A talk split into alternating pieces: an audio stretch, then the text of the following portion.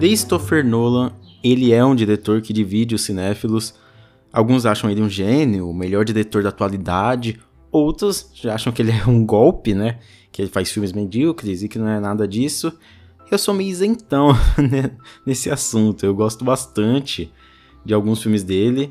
E outros eu acho que ele se perde um pouco nas ideias. Tipo o mais recente, Tenet, que eu não curti tanto. Eu gosto da viagem da, da reversão temporal, das cenas que ele cria mas eu acho que ele tenta criar desculpas para chegar nessas cenas que são desculpas que me tiram completamente da história. Eu acho que eu, eu não comprei assim. Ele tenta fazer uma coisa tão é, largada, tão, vamos dizer, centrada na ação mesmo, né? Aquela coisa, né? Não, não tente entender, sinta. Que eu acho que ele não consegue nem fazer isso, né? Ele tenta ser complexo mesmo, tentando ser simples. Mas eu adoro a origem, o filme ali que foi feito depois do meu filme favorito dele, que é O Cavaleiro das Trevas. E em A Origem, eu acho que o Nolan consegue equilibrar muito bem as suas as teorias e o pensamento dele sobre aqueles sonhos e também a forma dele transformar aquilo em imagens, né? Como ele causa impacto a partir dessa premissa. No episódio de hoje eu vou falar sobre a minha experiência com a origem e o porquê eu gosto tanto desse longa. Meu nome é Alisson Cavalcante e esse é mais um episódio do podcast Colastron.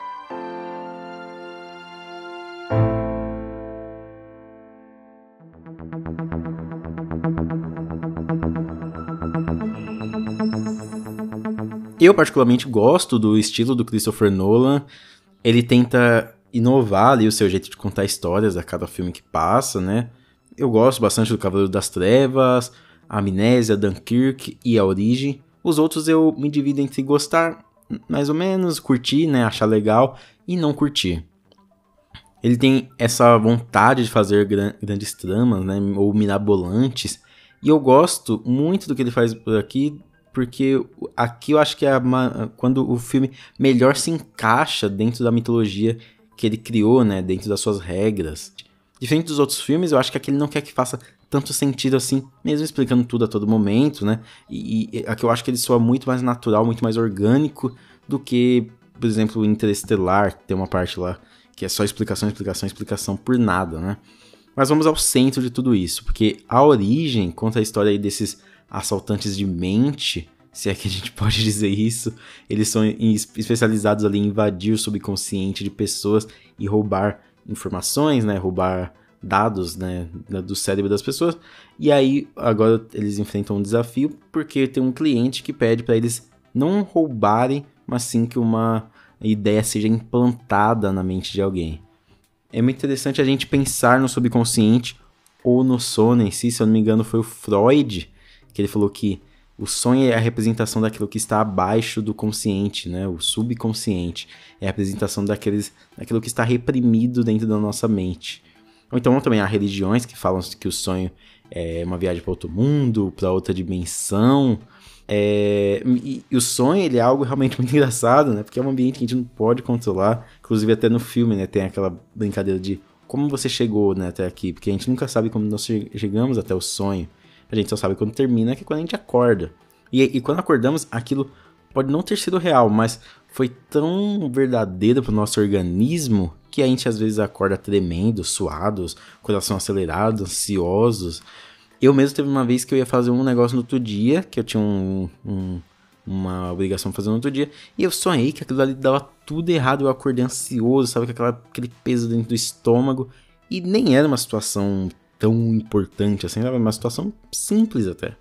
E assim, eu falei que o sonho não era real, né? E como se ele não fosse importante. E na realidade, quando a gente acorda, né, na vida real, ele na verdade não é mesmo. É, mas também não sabemos até onde a nossa imaginação pode nos levar e o quanto realmente eles são falsos. Há inclusive uma citação de um médico chamado Havelock Ellis, em que ele dizia que o sonho é real enquanto dura, Podemos então dizer o mesmo da vida?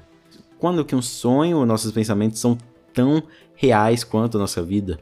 Até uma frase do livro Estou pensando em acabar com tudo, que ele fala né, que um pensamento é muito, é muito mais real do que uma ação, porque a ação a gente pode forjar, né? A gente pensa em pegar alguma coisa, a gente pode não pegar simplesmente, mas o pensamento está lá. É, quantas vezes a gente já não pensou coisas horríveis, né? E já não guardou pra gente, né? Pensamentos não podem ser forjados, eles só brotam. E em A Origem, eu acho que o Nolan consegue dar uma forma do jeito dele a essas indagações que todos temos é, sobre sonho, imaginação e como funciona ali o subconsciente e também como isso pode afetar o consciente. Até uma certa discussão sobre equilibrar os dois para não ficar dependendo da imaginação, né, dos sonhos, né? Você pode imaginar, sonhar tanto que você pode ficar dependente daquilo e se perder, né? Perder o seu consciente mesmo.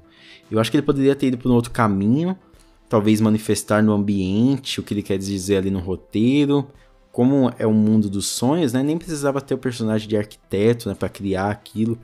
É, eu acho que ele poderia fazer uma coisa muito mais sensorial, um pouco até experimental, né? Nos cenários para eles conversarem diretamente com o texto ou com as ações. Mas do jeito que ele, que ele optou, também deu muito certo, também causou muito impacto e eu curti bastante. A personagem do Elliot Page, por exemplo, é nossa guia durante toda a jornada os outros integrantes da equipe não querem e não precisam, né? Porque eles já sabem sobre o passado do, do personagem do Leonardo DiCaprio, que é o Colby. E ela é a que mais tem que se aproximar dele e, consequentemente, é o objeto de aprofundamento dele. Se você perceber, todos os personagens, eles são meio que dispositivos do Colby, né? Nenhum deles tem um background estabelecido. Coisa que também lembra o Tenet, né? Do, do mais recente dele, que os personagens praticamente não têm passado, né? É, nenhum dos personagens aqui é origem aprofundado, são apenas personagens de apoio servindo em função do desenvolvimento do Colby perante toda aquela trama que está se desenrolando.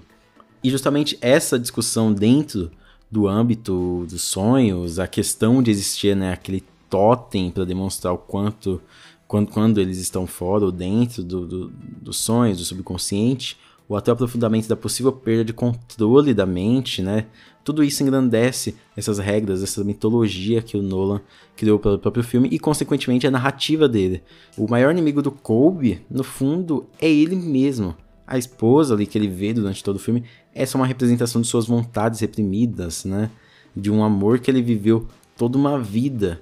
E assim, se ele viveu décadas com ela dentro do consciente, dentro do subconsciente, né? Que foi eles passaram ali né, décadas sonhando juntos uma espécie de um sono muito longo. Então, aquilo não foi real, não aconteceu. Né? A gente estava falando sobre o quanto os sonhos são reais, o quanto nossa imaginação é real. Então aquilo aconteceu ou não aconteceu?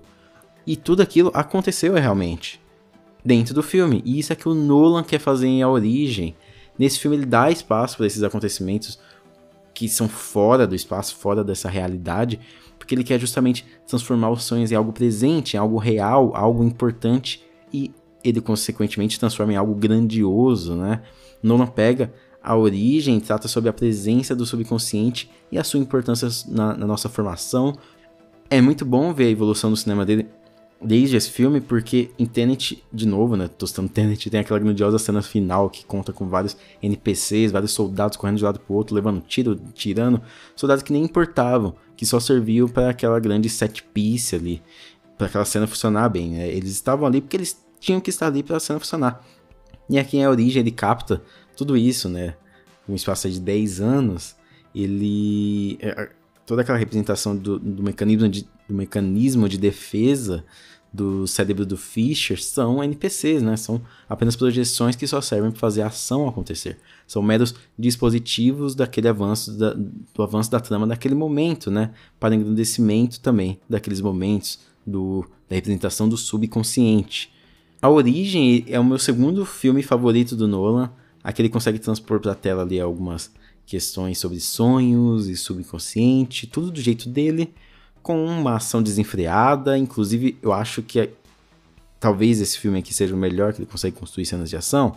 Talvez no Tenet, talvez no Dunkirk, né? Mas aqui ele tá no seu auge ali, né? Há uma montagem incrível, principalmente ali nos minutos finais, quando tem aquelas quatro camadas, né, de sonhos acontecendo. Mano, aquilo ali é excelente. E eu acho também que a maior colaboração dele com Hans Zimmer é, é a melhor para mim. A trilha, aquela sensacional, ela sabe equilibrar aquele tom grandiloquente com uma espécie de trilha reflexiva para se aprofundar nessa questão da própria mente, né, da reflexão. Parecido com o que o Hamid Javad fez ali alguns anos depois em Westworld. A origem fala sobre os sonhos, sobre o subconsciente, sobre a manipulação que a nossa mente pode exercer sobre ela mesma, mas também Christopher Nolan consegue fazer um ótimo filme de ação explorando esses ambientes abstratos, né, dando forma ao mesmo tempo que ele cria essas cenas mirabolantes com suas regras dentro do universo. Acho que aqui ele consegue equilibrar muito bem as suas regras com o que ele quer fazer. É um filme ágil, filme criativo e cativante. Ele transpôs toda essa convulsão mental entre imaginação e sonho, nos entregou aí um filme que ele é básico, né? Ele tem uma história é, básica, mas ele soa complexo. Só que ele só soa complexo porque o diretor ele sabe que o seu maior trunfo tá na condução dessa trama, em como ele utiliza tudo isso em prol daquele conflito principal do Colby, né, do protagonista, que é ele conseguindo lidar com a sua com a, com a sua mente, né, com seus sonhos e com a sua realidade. O final ele é ambíguo e é excelente ele ser ambíguo porque as duas resoluções fazem sentido para a trama. E elas fazem tanto sentido que na verdade nem importa se é uma ou é outra, porque o que importa mesmo é o impacto que ele causou até ali durante todo esse desenvolvimento do filme, até chegar nessa cena final.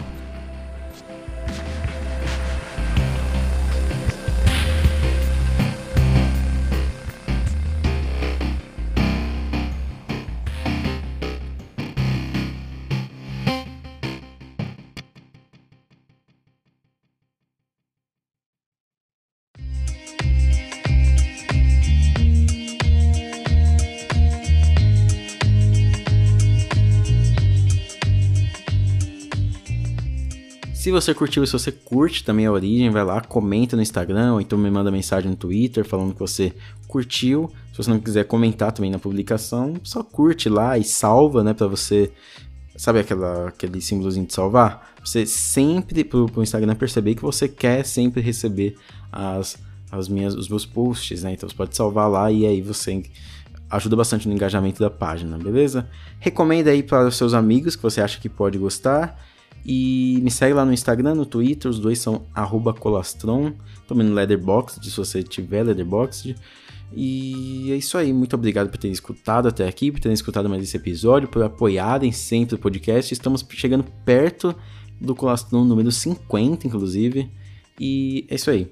Muito obrigado, se cuidem na vida e até mais.